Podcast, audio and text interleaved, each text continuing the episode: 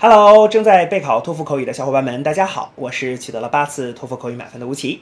那么今天为你准备了什么样的托福口语的题目呢？我们一起来看一下吧。Talk about a popular gathering place in your town where people like to go. Describe the place and explain why people enjoy going there. Begin speaking after the beep. Well, um, a popular gathering place in my town must be the Zhongshan Park. Um, lots of people like to go there. Um, this is because the place is just very beautiful.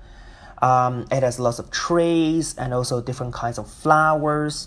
So people always come here to um, to appreciate the beautiful view. And besides, people like to come here because you know they want to do some exercises.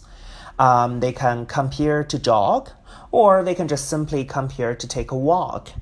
No matter what they do, they can always try to stay healthy.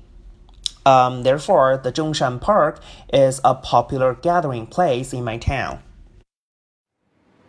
好的，那么以上呢就是我们今天啊所给出的这段满分回答。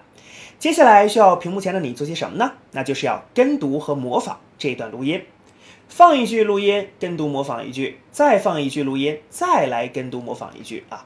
所有的整段录音呢，反复模仿五至七遍。